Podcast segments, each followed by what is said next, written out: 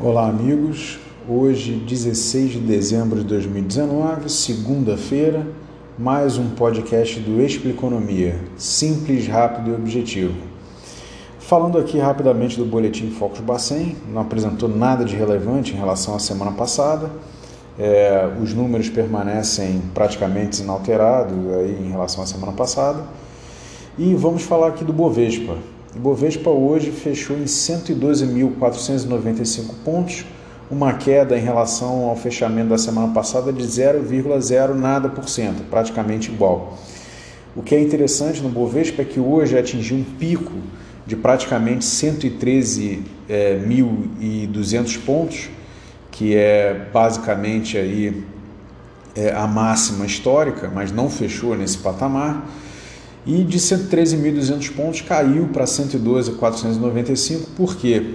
Uma notícia de que talvez a CPMS voltaria, na verdade foi interpelar o Bolsonaro e Bolsonaro falou que todas as opções estão à mesa, todas as opções estão sendo estudadas. É, o mercado já interpretou isso como um possível retorno da CPMF e essa notícia já puxou para baixo é, as ações dos bancos. Né? A maioria dos bancos fechou aí em queda acima de 1%, praticamente, alguns até 2%, e isso puxou o índice Ibovespa para baixo. Minha opinião em relação à CPMF é o seguinte: é, tudo que estão falando até o momento é fofoca. É, ninguém falou concretamente que a CPM, CPMF vai voltar ou que não. É, a minha única questão em relação a isso é que, se forem apresentar um plano, que apresentem um plano concreto, não com base em fofoca, e que mostrem qual vai ser o impacto na vida aí da sociedade, se vai ter redução do imposto de renda pessoa física, se vai ter redução do imposto de renda pessoa jurídica, ou se vai ser simplesmente mais um imposto obrigatório para sangrar o bolso do contribuinte. Fora isso, é tudo fofoca. E na semana passada, a Câmara aprovou o texto base do novo Marco Legal do Saneamento, na quarta-feira, dia 11. E esse novo Marco Legal do Saneamento ele possibilita uma maior participação do setor privado na prestação de serviços à população relacionados a saneamento básico. Ele basicamente quebra aí a prerrogativa é, dos estados e municípios na contratação de empresas estatais. E isso gera maior concorrência é, e gera uma prestação de serviço melhor e, na minha opinião, isso aí é economia real na veia, né? O cara lá trabalhando com saneamento básico, construindo, empregando, botando arroz e feijão na mesa, é, com mais eficiência para a população e todo o impacto que o saneamento básico aí gera na vida é, da sociedade, é, menos doença, me menos pessoas recorrendo a hospitais, enfim, a melhoria na qualidade de vida, né?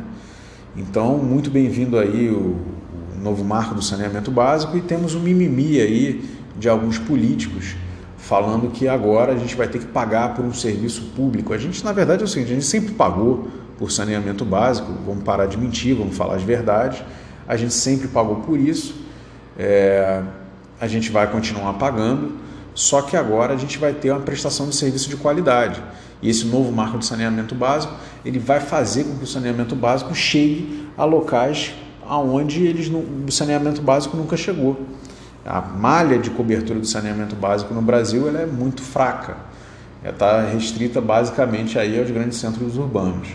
Então, muito bem-vindo aí o novo marco do saneamento básico. Também na quarta-feira passada, o Copom reduziu aí a taxa Selic a 4,5%, a mínima histórica, mas pode ser que aí em 2020, logo no início, não vai ter mais nenhuma reunião esse ano, só em 2020, se não me engano, em fevereiro, é, caia mais 0,25%, chegando a 4,25%, a depender do comportamento da economia.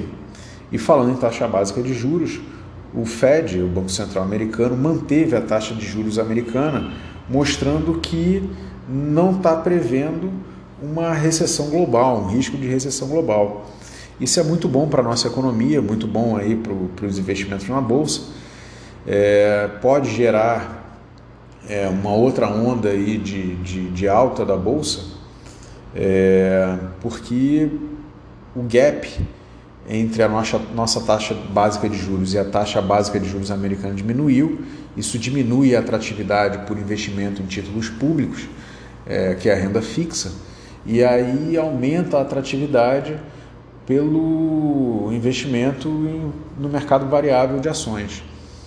Então, como, todo, como eu já falei aqui em alguns podcasts anteriores, o, o capital estrangeiro ele saiu muito da bolsa aí nos últimos tempos e com essa perspectiva de que não haja uma crise global, é, aliado também a todos os movimentos que estão acontecendo na, na, na estão acontecendo na, mercado, na, na economia nacional para mostrar que estamos sólidos, isso pode gerar, queria dizer que vai gerar um movimento de entrada de investimento estrangeiro na nossa bolsa de valores, subindo então é, o, o patamar da bolsa como um todo.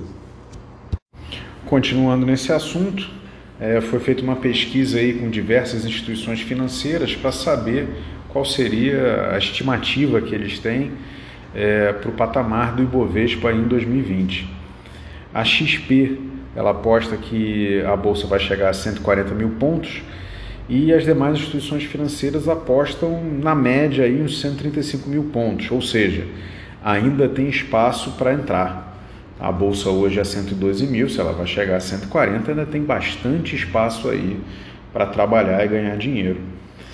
É, e falando na atratividade da bolsa, vamos falar aqui no risco país, né, que atingiu aí hoje o patamar de 98 pontos. É, isso é o menor patamar desde 2010, ou seja, nove anos que o risco país não era tão baixo. E isso mostra uma maior confiança é, no nosso país nas medidas aí que a gente está adotando para estabilizar a nossa economia. É, e, e, e, como reflexo disso, as agências de rating começaram a sinalizar aí a revisão para cima é, do rating do Brasil, que é muito bom, porque determinados investidores, determinados fundos e só podem investir é, em empresas, em países, em mercados com rating elevado. Então, mais um movimento de atrair investimentos aí para o nosso país. E para fechar, é, Estados Unidos e China finalmente deram aí, eu queria falar que finalmente chegou um acordo, mas vou falar diferente. Finalmente deram um pontapé inicial no acordo é, dessa guerra comercial que ele já vem travando aí há mais de um ano. É, embora o acordo de fato não tenha sido assinado, é, as bases já foram estabelecidas, né? Então, o Trump, que tinha a previsão de aumentar aí as barreiras tarifárias contra a China, é, já falou que não vai fazer. Eles já divulgaram aí cotas que a China vai passar importar dos Estados Unidos. É, e as bolsas ao redor do mundo já começaram a refletir isso, né? As bolsas é, tipo, já abriram pregão em alta hoje, né? Porque essa reunião que foi, foi, eles tiveram ontem, no domingo, e tudo indica que eles vão chegar a um acordo, o que é muito bom para a estabilidade da economia mundial. Bom, por hoje é isso, vamos ficando por aqui. É, se quiser discutir mais algum assunto, mande seu e-mail para expliconomia.gmail.com e boa semana a todos, bons investimentos.